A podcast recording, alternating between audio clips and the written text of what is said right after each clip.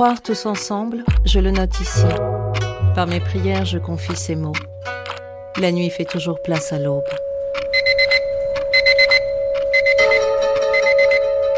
Ryoshi Wago, Fukushima, a écouté le 11 mars 2011.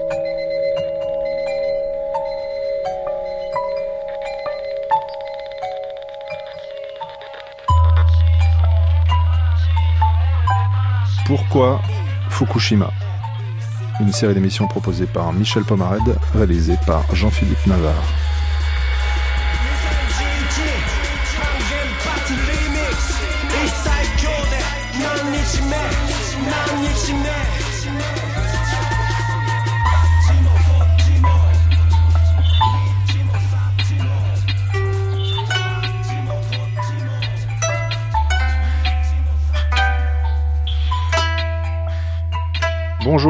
Cette semaine retour sur la catastrophe du 11 mars 2011 avec des liens que nous tissons avec celle d'Hiroshima. Ce sont en effet les Ibakusha, les victimes irradiées du 6 août 1945, qui ont été les premières à dénoncer le silence des autorités japonaises concernant notamment la contamination interne des rescapés de Fukushima. À 10h, vous entendrez ou vous réentendrez le témoignage de ces Ibakusha dans un documentaire déjà diffusé en 2005. À 11h, l'historien Christophe Sabouret, le géographe Philippe Pelletier et le politologue Toru Yoshida débattront pour savoir si Fukushima est la deuxième défaite du Japon après Hiroshima. Mais tout de suite, place à l'archive, avec notamment le récit des derniers mois de la guerre du Pacifique, début 1945, avant le débarquement américain sur l'île d'Okinawa et le bombardement sur Hiroshima.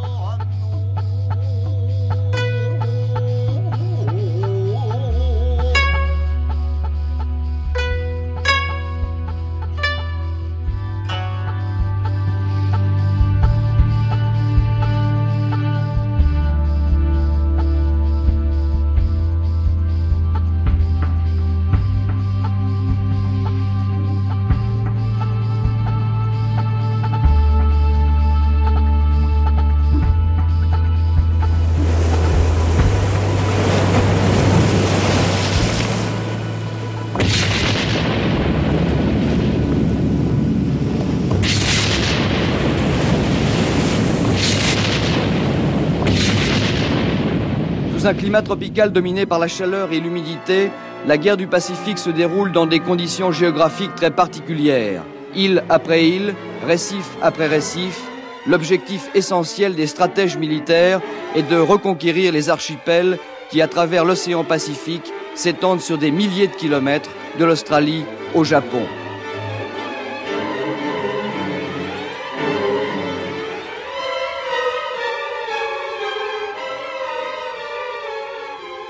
Début 43, le périmètre défensif japonais englobe l'ensemble des conquêtes réalisées jusqu'en 42. Il est encore inentamé, sauf au sud.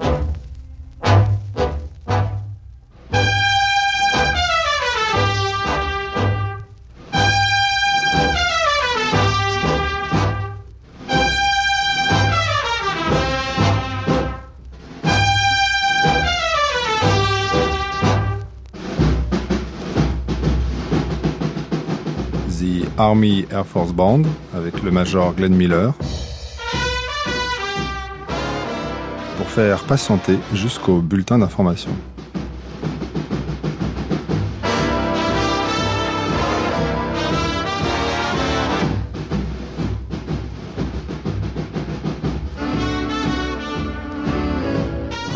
C'est tout pour l'instant, nous dit le speaker. Et jusqu'à la semaine prochaine, gardez le cap pour rester en paix. Until next week, same time, same station, this is Sergeant Tom Hudson saying, keep 'em flying to keep the peace. Au Japon, dès l'année suivante, des mesures sont prises pour soutenir l'effort de guerre. C'est presque tout un peuple qui est enrôlé sous les drapeaux de l'expansionnisme nippon.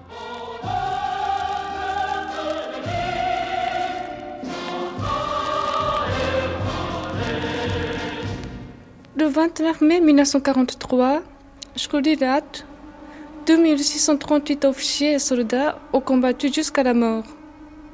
Il ne restait que 27 soldats vivants. Devant la réaction de plus en plus efficace des armées américaines, le Japon a subi un manque de matériaux de guerre. Au fur et à mesure de l'avancement de la guerre, le ravitaillement en armes est de plus en plus insuffisant. L'âge de mobilisation est réduit jusqu'à 18 ans. Depuis la guerre jusqu'au mois d'août 1945, le nombre de mobilisés atteint 7 millions environ. Les garçons à partir de 11 ans doivent travailler dans les usines, ainsi que les filles non mariées. Le nombre était de 3 millions environ. 21 octobre 1943, au stade de Jingu, de Hideki Tojo pour les étudiants partants au front. Je peux lire dans vos yeux brillants le caractère fervent avec lequel vous prenez les armes pour sauver votre patrie menacée d'un grand danger. J'imagine que vous n'arrivez pas à contenir l'élan d'esprit ardent de développement au pays. En restant dans l'université,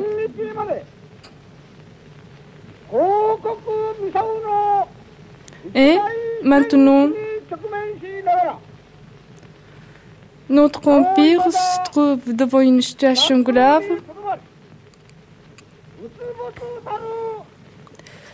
où le sort du pays est en jeu. 躍動をして答えがたきものがあったと存じのであります離れて時満州の赤い夕日に照らされて友は野杖の石の下。思えば悲しきのまで真っ先かけて突進し敵を散々こなしたる許しはここに眠れるか。戦いの最中に隣におったこの友のにわ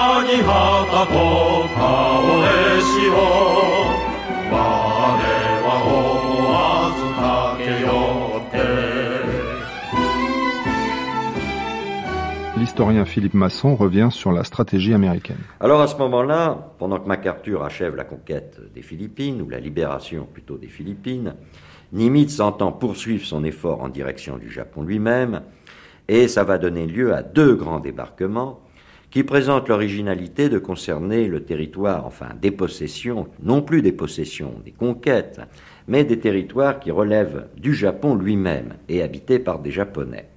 Alors en février 1945, on va assister au débarquement d'Iwo Jima. Et ce sera suivi en avril, toujours de la même année naturellement, du débarquement d'Okinawa. Alors là, les Américains se sont heurtés à une résistance extrêmement vive, extrêmement violente des Japonais, qui jouaient un peu, on peut presque dire, leur dernière carte. Les Japonais avaient changé de tactique. Jusque-là, ils essayaient toujours de rejeter l'adversaire sur les plages, de l'empêcher de débarquer. Eh bien, cette fois-ci, contrairement au précédent, les Japonais ont laissé débarquer les Américains, mais les ont entraînés dans des combats d'usure sur des positions qui avaient été préparées à l'intérieur, souvent souterraines, et l'objectif des Japonais, c'était de casser le fer de lance américain, les meilleures troupes américaines, notamment les Marines. Leur infliger des pertes tellement lourdes que ça finisse par casser leur morale, leur puissance combative, et que ça interdise au commandement américain de déclencher un débarquement au Japon lui-même. Et puis, peu à Iwo Jima, mais surtout à Okinawa, l'idée japonaise a été de recourir à une autre carte, non seulement d'user sur le terrain les troupes américaines, mais de déclencher des attaques suicides avec les fameux kamikazes. Alors là encore, l'objectif n'a pas été atteint. Certes, la conquête d'Iwo Jima été extrêmement sanglante, extrêmement dure, et on peut dire que pour la première fois depuis le début de la guerre, les pertes japonaises et américaines se sont à peu près équilibrées. La bataille d'Okinawa, d'ailleurs, a été encore plus dure. Elle a dépassé largement le stade que l'on attendait. Elle a duré plus d'un mois et les pertes américaines ont également été extrêmement lourdes.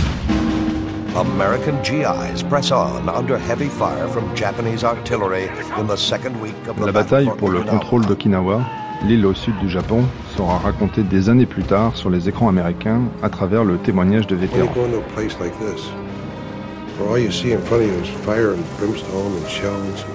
Celui-là parle du déluge de feu qu'il attendait lors de son débarquement sur les plages de l'île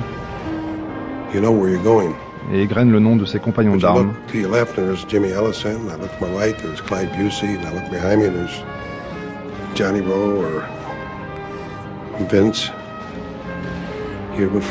Des amis tombés sous les balles des Japonais. And they don't leave with you. You leave with a hole in your heart that never heals. But you had the greatest gift any man could have. You had a friend holding your hand in hell. Cette habitante de l'île d'Okinawa se souvient aussi.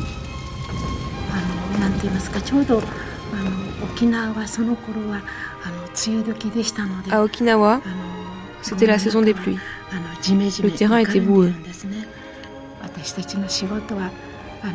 J'étais chargée avec d'autres filles de m'occuper des soldats blessés.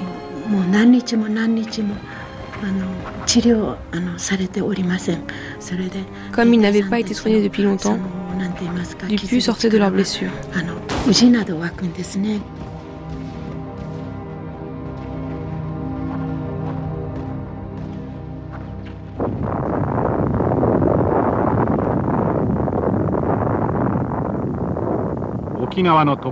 Avril 1945.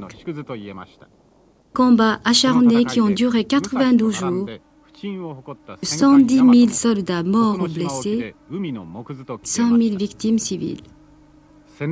Tous sont lycéennes impliqués dans ces combats ont choisi une mort héroïque. Le 23 juin, la bataille décisive d'Okinawa a pris fin par le suicide de général Oshijima qui s'est poignardé. Le suicide par harakiri du général Oshijima est un signe qui annonce un tournant victorieux pour les Américains. Mais enfin, malgré les attaques de kamikazes, malgré les pertes, les dégâts infligés à la flotte, eh bien, la marine américaine a résisté, a tenu le coup, a affronté l'orage, et finalement, ça a amené les Japonais à subir des pertes encore extrêmement sérieuses, et à abandonner une position, et maintenant, il est évident qu'après la prise d'Okinawa, les Américains se trouvaient en mesure de débarquer au Japon lui-même, ou tout au moins dans l'île de Kyushu, l'île la plus méridionale du Japon. Le 19 février 1945, les Marines ont débarqué sur Iwo Jima.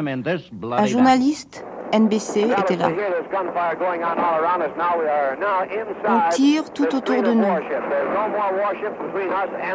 Il n'y a plus de navires de guerre entre nous et la plage.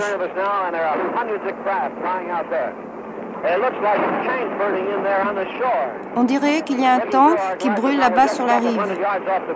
Nous sommes à 100 mètres de la plage. Nous voyons des camions. Il y a des douzaines de marines sur chacun.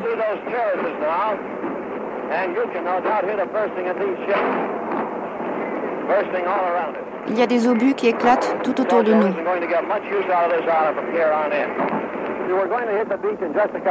Nous atteindrons la plage dans quelques secondes. Il faudra se raidir contre le choc. Voilà, nous avons atteint la plage. Iwo-Shima, petite île située à 1400 km du Japon, a une grande valeur stratégique. L'île, dans le plan américain, doit servir pour les bombardiers de base de relais entre Saipan et le Japon. Trois divisions de marine y débarquent en février 45. Il faut un mois aux Américains pour venir à bout de la résistance japonaise.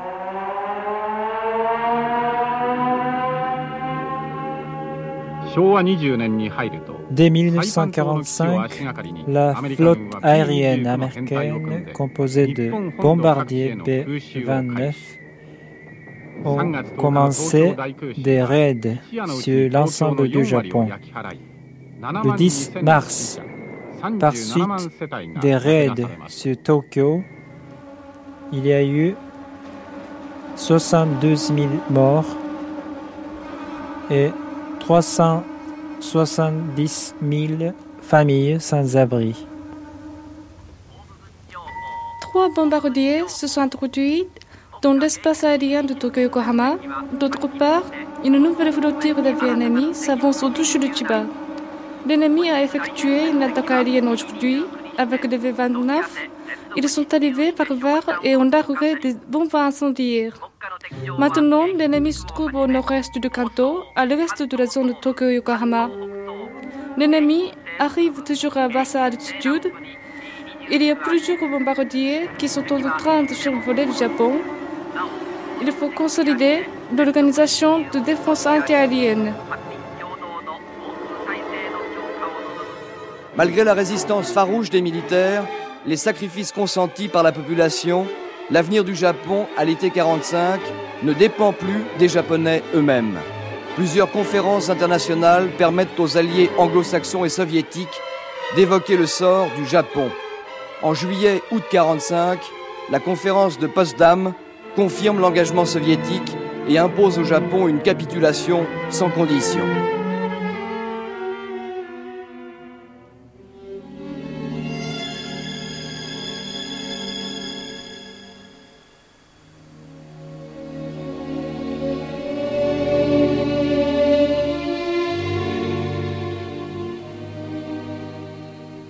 À l'été 1945, le Japon est sommé de capituler sans condition.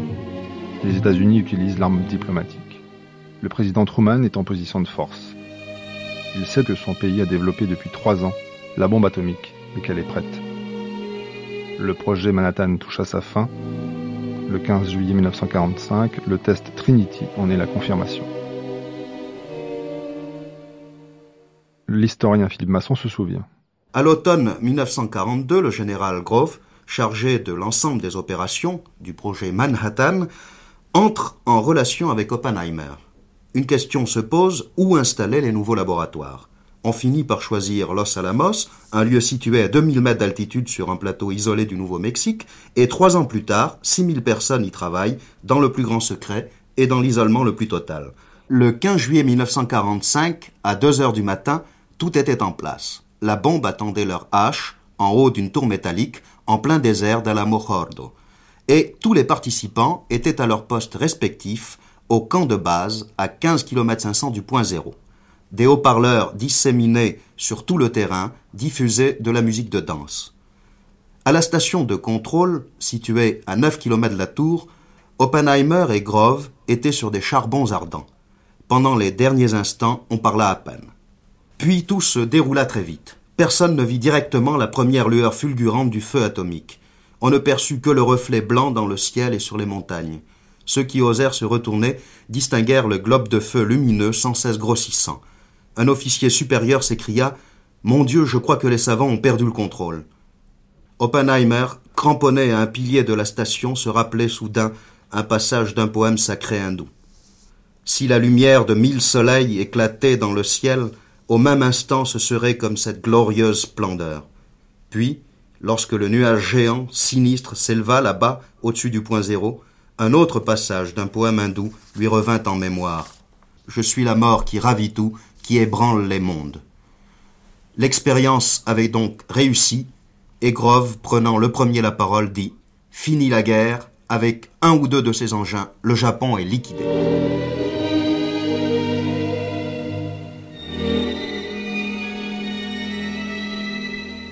Liquider le Japon. Voilà la finalité concrète de la recherche scientifique initiée quelques années plus tôt par Albert Einstein, au mépris de l'intelligence chère aux savants à la chevelure indisciplinée.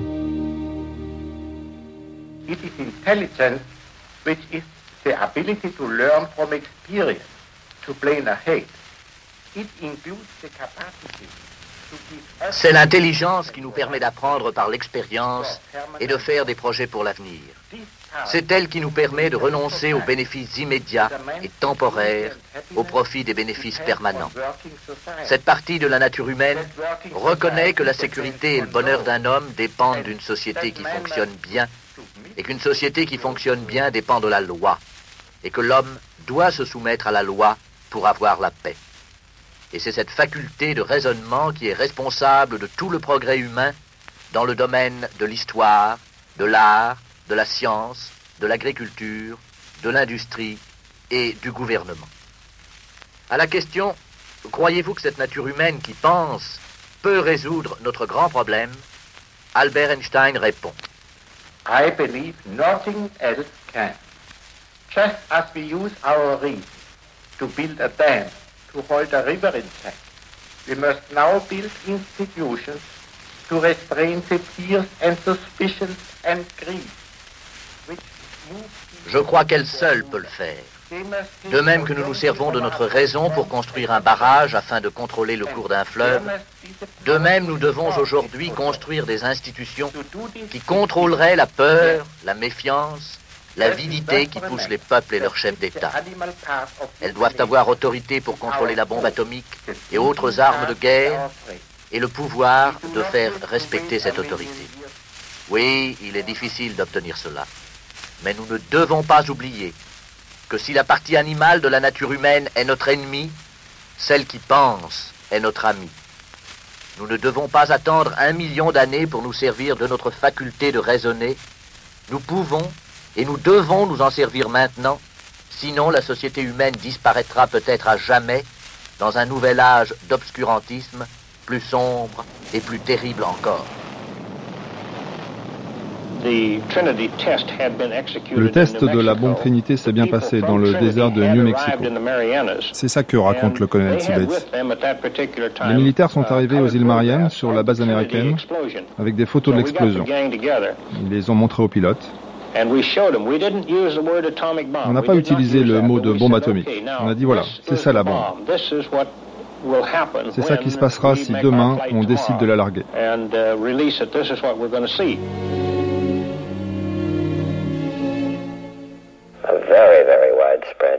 J'ai un sentiment de grande puissance, de responsabilité, mais aussi de dévouement par rapport à ce qui pourrait être entrepris pour que cela ne se reproduise pas ailleurs. Voilà ce que pense le père de la bombe atomique, Robert Oppenheimer, quelques heures après le test réussi du 15 juillet 1945. Einstein, Oppenheimer, deux chercheurs qui parlent de responsabilité. Pas de chance. Ce sont les politiques qui décident et qui manipulent les scientifiques. Je crois qu'il faut leur rendre cette justice. Tout s'est fait presque à leur corps défendant. On peut même, sans risquer de se tromper beaucoup, assurer qu'ils ont été bernés de bout en bout. On sait que la menace d'une bombe allemande était en fait un illusoire fantôme. Washington connaissait la vérité, mais ne la communiqua jamais aux chercheurs. Et pour cause. L'opinion habilement entretenu chez les chercheurs que les Allemands avaient déjà pris une avance dangereuse dans cette course était si ancrée qu'elle en devenait une certitude. C'est ce postulat qui effaçait tous les scrupules. Mais lorsqu'il s'avéra en 1945 que les Allemands étaient au même point que les Américains en 1940, les atomistes se posèrent des problèmes moraux et intellectuels. Pouvait-on justifier encore politiquement la poursuite des recherches? Certainement pas. Il fallait donc trouver d'autres raisons. On les trouva bientôt. Voici ce qu'elles étaient. Si nous ne réalisons pas cette arme, tôt ou tard, une nation sans scrupules tentera de la construire. Il vaut mieux pour la paix future que l'humanité sache ce qui l'attend. Encore plus valable était le motif suivant. L'humanité a besoin de la nouvelle source d'énergie que nous avons découverte. Il nous faut faire en sorte qu'elle soit développée à des fins pacifiques. Argument suprême, on pensait que la victoire totale sur le Japon coûterait la vie d'un million de soldats américains. Les dés étaient lancés. Les dés roulent ainsi du désert du Nouveau-Mexique à la base de Tinian dans les îles Mariannes. En un clin d'œil, on est passé du test du 15 juillet au bombardement prévu pour le 6 août.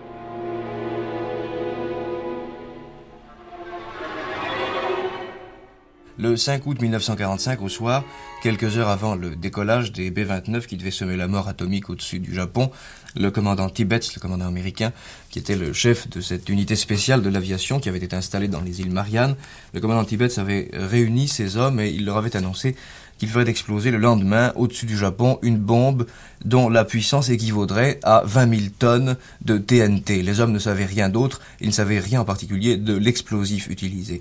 Juste après cette annonce, l'aumônier de la 509e brigade avait réuni lui aussi les hommes et avec eux, il avait prié un moment. Seigneur, nous te prions pour que la fin de la guerre vienne bientôt et que de nouveau nous puissions connaître la paix sur terre. Puissent les hommes qui vont voler cette nuit demeurer sous ta sainte garde et nous revenir sains et saufs. Nous mettons en toi toute notre confiance, Seigneur, sachant que nous sommes entre tes mains maintenant et à jamais. Au nom de Jésus-Christ, Amen.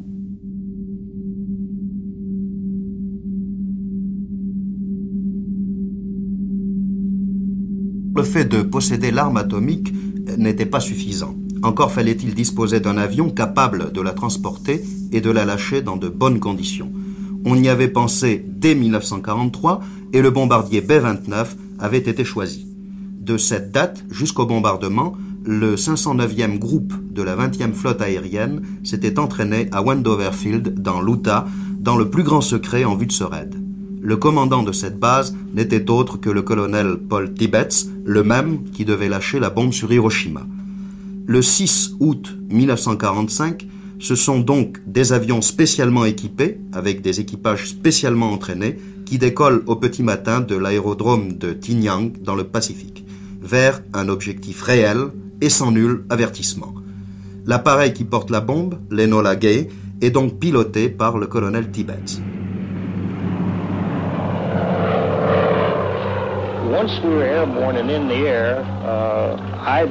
Une fois dans les airs, raconte le colonel Tibbets, une fois dans les airs, j'ai laissé les commandes au copilote. J'ai regagné l'arrière de l'appareil. J'ai pris un café avec l'artilleur et je lui ai révélé la teneur de notre chargement. Comme le temps était dégagé sur Hiroshima, il n'y avait pas de doute. On allait faire ce bombardement. Et tout ça, c'était de la routine. Décoller, voler et atteindre le point de largage, de la routine tout ça. On n'a rencontré aucune opposition, ni feu ennemi, on n'a rien vu, on était concentré sur le fait de larguer la bombe.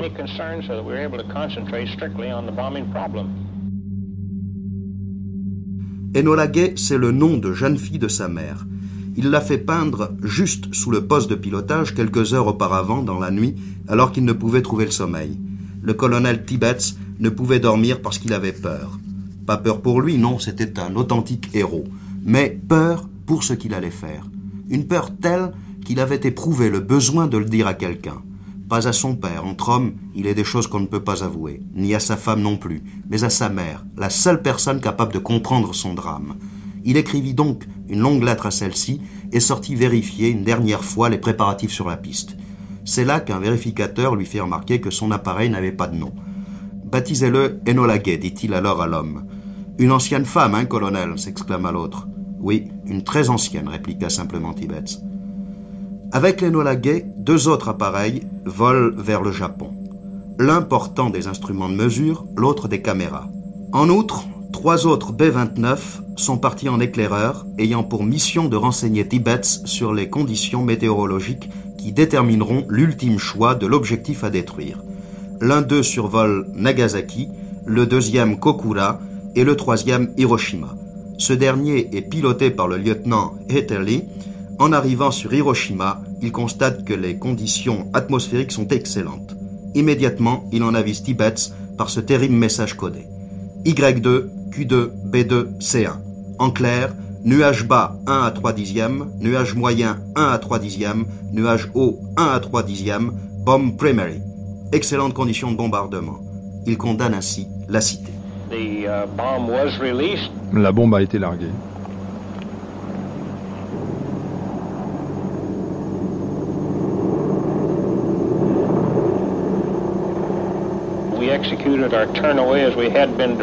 Et on a viré sur l'aile comme prévu. À 8 h 15 minutes 17 secondes, heure locale, une masse noire de 4 tonnes 500, Little Boy, petit garçon, se détache du ventre de l'Enola Gay, volant lui à 10 500 mètres d'altitude, moins de 43 secondes plus tard, à 570 mètres de hauteur, au-dessus d'un point situé à 25 mètres au sud-est de l'hôpital Shina, en plein cœur d'Hiroshima, la bombe libère dans un éclat plus clair que mille soleils une énergie équivalente à 20 000 tonnes de TNT. On a été frappé par le souffle de l'explosion, en deux vagues différentes. La première a été la plus forte. Mais tout ceci a été une manœuvre de routine, jusqu'à ce que nous puissions voir les résultats du bombardement. Ça a été un peu difficile de se repérer dans ce que nous avions sous les yeux.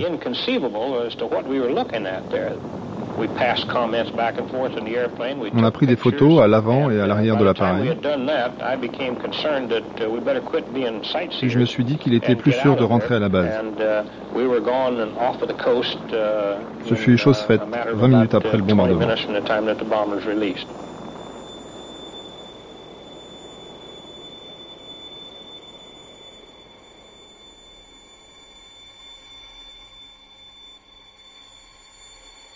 Quelques heures à peine après cette prière, les B-29 s'envolaient vers le Japon et fut larguer une bombe de 3 mètres de long qui explosait à 550 mètres au-dessus d'Hiroshima du moins, qui a coiffé la ville et qui l'a étouffée sous un cône de chaleur et de mort. En une minute, la huitième ville du Japon a été détruite à 90%. Et c'est l'apocalypse. 78 000 morts, 105 000 blessés, 69 000 habitations pulvérisées. En moins d'une seconde, une ville vient de disparaître dans un flot de flammes. Et pendant que l'enfer se déchaîne sous son avion, Tibbets rend compte de sa mission en cinq mots, d'une terrible sobriété, vu la ville, l'est détruite.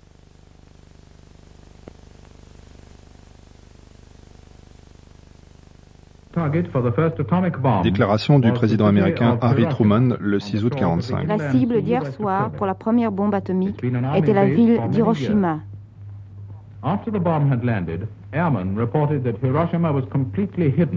après l'explosion de la bombe, les aviateurs ont rapporté qu'Hiroshima était complètement caché par un nuage impénétrable de fumée et de poussière.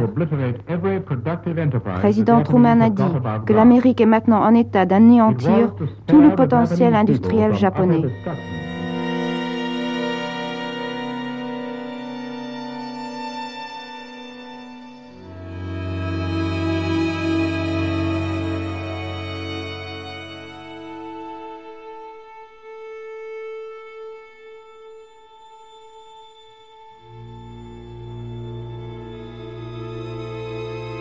Aujourd'hui, on se souvient, on s'interroge encore.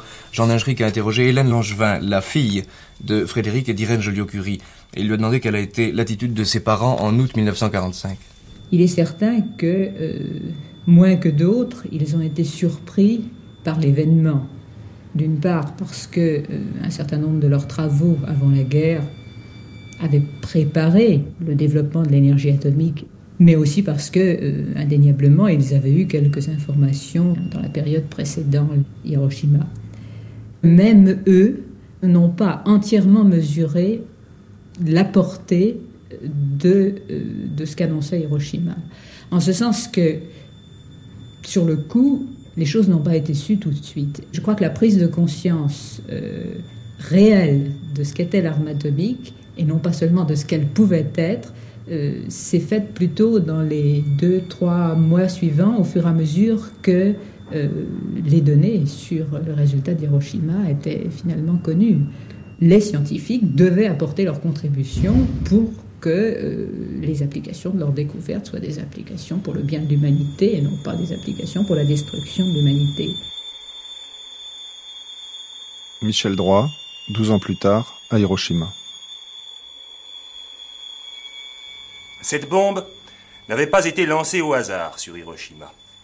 Hiroshima avait été au contraire minutieusement choisi, non pas à cause d'un objectif militaire quelconque, Hiroshima n'en possédait aucun pouvant justifier une telle action, mais pour des raisons démographiques et géographiques très précises. Hiroshima était en effet une ville de 400 000 habitants, à très forte densité de population, première raison, et deuxième raison installée au creux d'une cuvette montagneuse, dont on pouvait supposer qu'elle concentrerait au maximum les effets de la radioactivité, avec Hiroshima, comme on dit, il n'y aurait rien de perdu.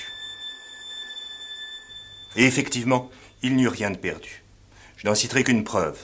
Aujourd'hui encore, douze ans après, meurent chaque semaine dans les hôpitaux de Hiroshima des hommes, des femmes, des enfants, victimes à long terme de la bombe atomique. Je dis bien des enfants, car lorsque j'étais à Hiroshima en septembre dernier, est mort un enfant qui n'avait pas douze ans, qui n'était donc pas né le jour de l'explosion, mais dont la mère était enceinte et qui est mort parce qu'il était depuis sa naissance contaminé par la radioactivité. Quand la portée du tir d'un engin guerrier dépasse douze années, vous avouerez tout de même que ceux qui l'ont lancé peuvent difficilement lui reprocher son manque d'efficacité.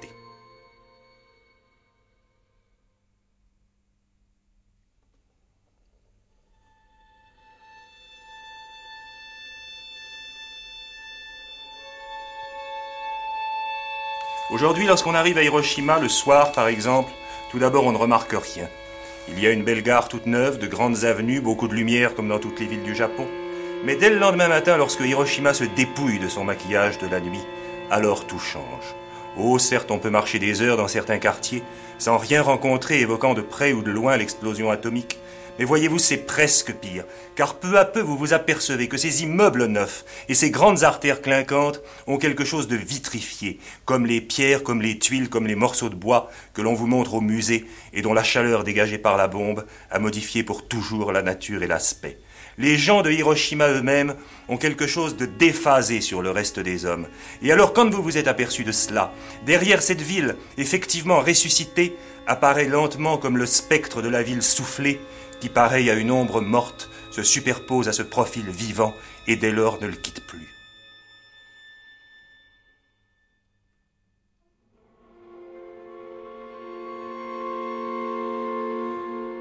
Sur l'emplacement de l'ancien centre de Hiroshima, où rien n'a été reconstruit, on a créé un grand parc avec juste deux monuments du souvenir, mais là encore il y a quelque chose de tragique car l'herbe de ce parc est chétive, les arbres n'y poussent pas ou y poussent mal, il semble que la terre elle-même de Hiroshima soit comme empoisonnée.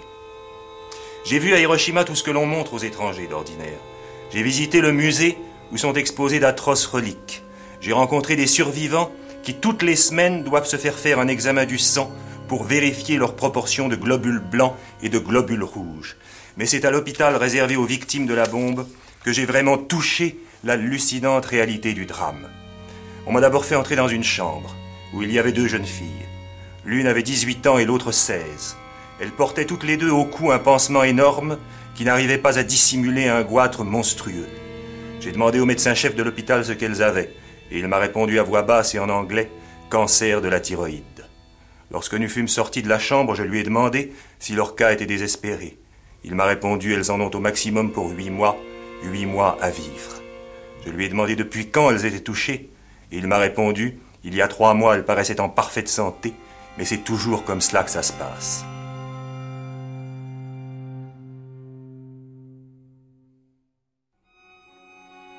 Dans d'autres chambres, j'ai vu des hommes et des femmes atteints de leucémie. Toutes les semaines, il en arrive à l'hôpital pour se faire examiner. Et les symptômes sont toujours les mêmes fatigue, affaiblissement. Un mois plus tôt, ces gens n'avaient rien, Maintenant, ils ont un cancer du sang d'origine radioactive et ils sont condamnés à mort. Cancer du sang, cancer de la thyroïde sont en effet les deux armes préférées de la radioactivité.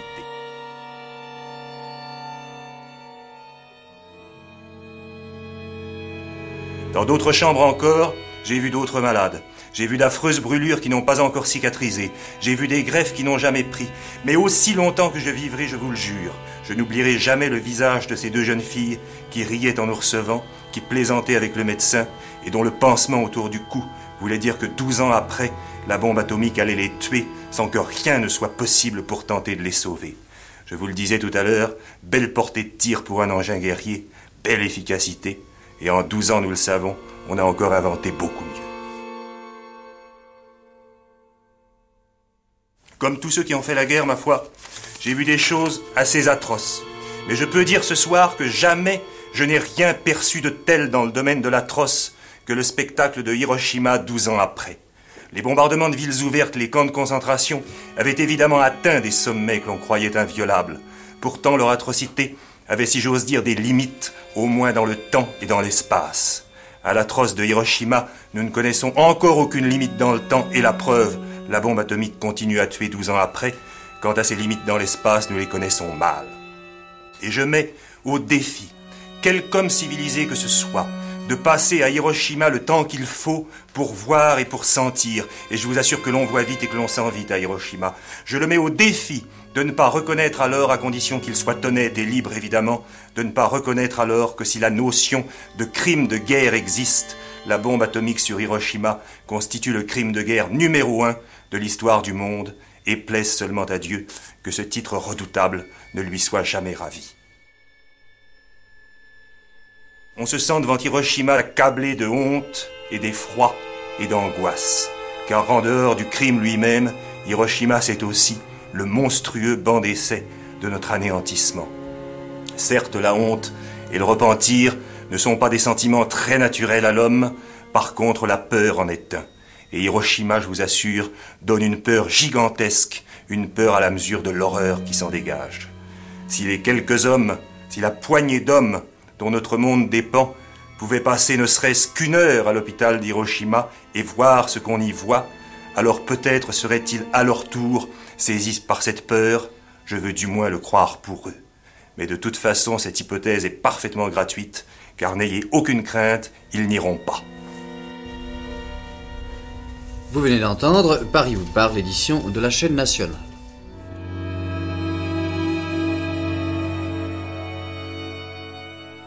Commémorer Hiroshima, 60 ans après, toute cette semaine sur France Culture, c'est penser l'impensable et donner du sens à ce déni de sens. En 65 déjà, la radio fait œuvre de mémoire.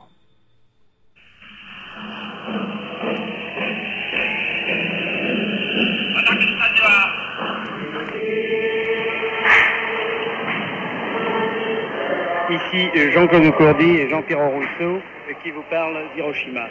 Nous sommes en ce moment devant le musée de la bombe atomique, à quelques mètres à peine de l'endroit euh, qui est euh, supposé être l'épicentre de la bombe. À 8h15 précise, 3B-29 de l'armée de l'air américaine s'approchait euh, d'Hiroshima à 8500 mètres d'altitude et larguait la bombe atomique. C'était le 6 août 1945.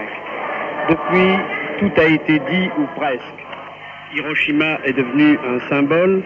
Sur la place où se dresse le cénotaphe devant moi, là, avec au fond le dôme, ruine témoin, des ouvriers préparent la pelouse où va se tenir le congrès mondial contre les bombes A et H.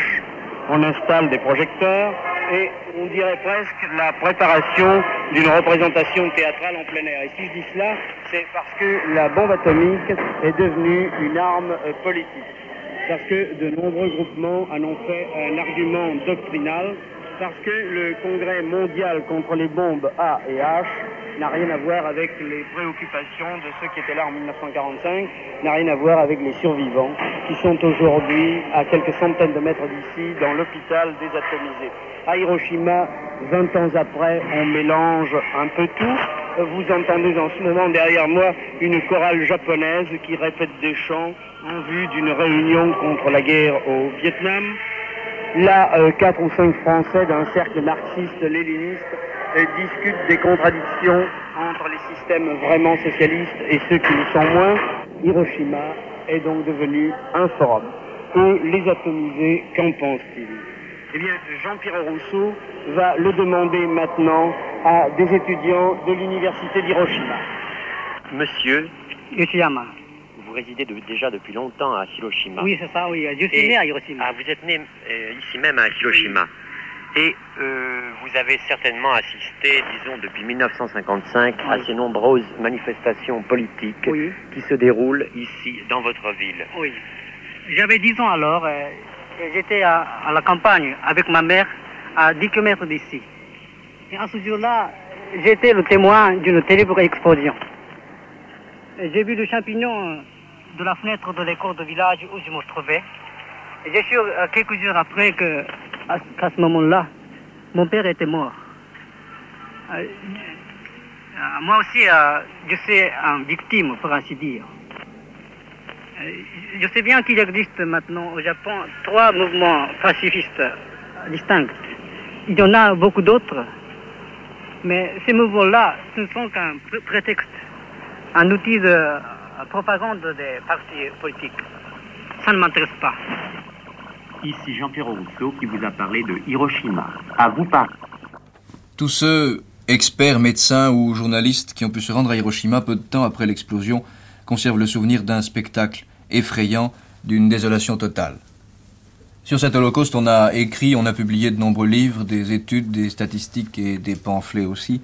Histoire, science, politique, stratégie, philosophie, autant de domaines dans lesquels l'explosion de cette bombe américaine sur une ville japonaise a modifié les données de base. Que pensent les Américains d'aujourd'hui de cette explosion? Michel Enfrol à Washington. 70% des Américains estiment aujourd'hui que le bombardement atomique de Hiroshima et de Nagasaki était justifié. 17% regrettent l'usage de la bombe et 13% sont indécis.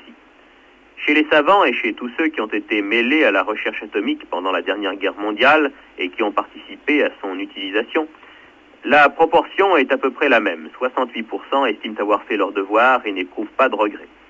En revanche, pour les savants atomistes et les hommes de science plus jeunes, parmi ceux qui se livrent aujourd'hui à des recherches dans le domaine nucléaire, le pourcentage de ceux qui approuvent tombe à 57%, et ceux qui déplorent ou regrettent le bombardement atteignent 28%. Toutefois, une divergence notable apparaît entre le grand public et les savants à propos des conséquences à long terme que peut avoir l'arme nucléaire et aussi à propos des retombées radioactives.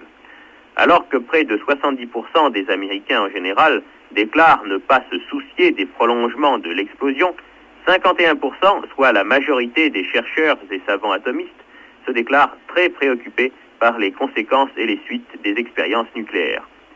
Ces chiffres correspondent bien aux idées exprimées par les créateurs de la bombe atomique et publiées dans le New York Times.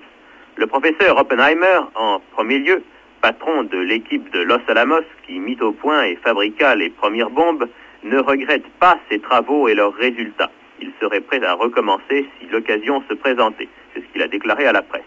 Toutefois, Oppenheimer reconnaît que la guerre avec le Japon aurait peut-être pu se terminer autrement que par un bombardement atomique. C'est d'ailleurs l'avis de plusieurs autres savants. Professeur Wigner, Dr Teller en particulier, père de la bombe H, qui estiment avoir fait leur devoir en fabriquant la bombe, mais pensent qu'il n'était pas nécessaire de l'utiliser contre le Japon en août 1945.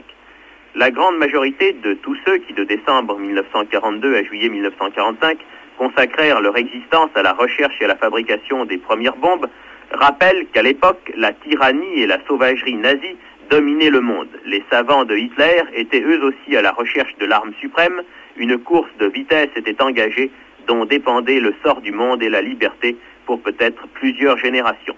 Évidemment, disent-ils aujourd'hui, le Japon d'août 1945 ne présentait plus le même danger. Mais c'est la politique nationale et internationale qui a joué, la science n'avait plus droit à la parole. La bombe, elle, avait été conçue pour sauver le monde libre. Telles sont, vingt ans plus tard, les pensées de ceux dont les travaux devaient changer le destin du monde.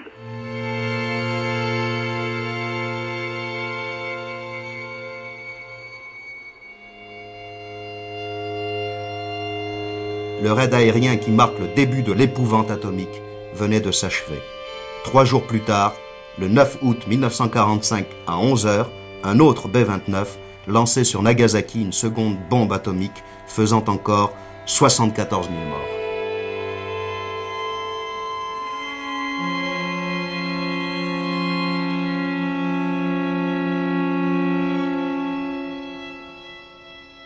Retour sur le bombardement du 6 août 1945. Documentation INA Virginie Bisset. Prise de son et mixage Michel Kreis. Réalisation Gilles Mardi-Rossian. Reste avec nous dans un instant, c'est le documentaire Visage d'Ibakusha.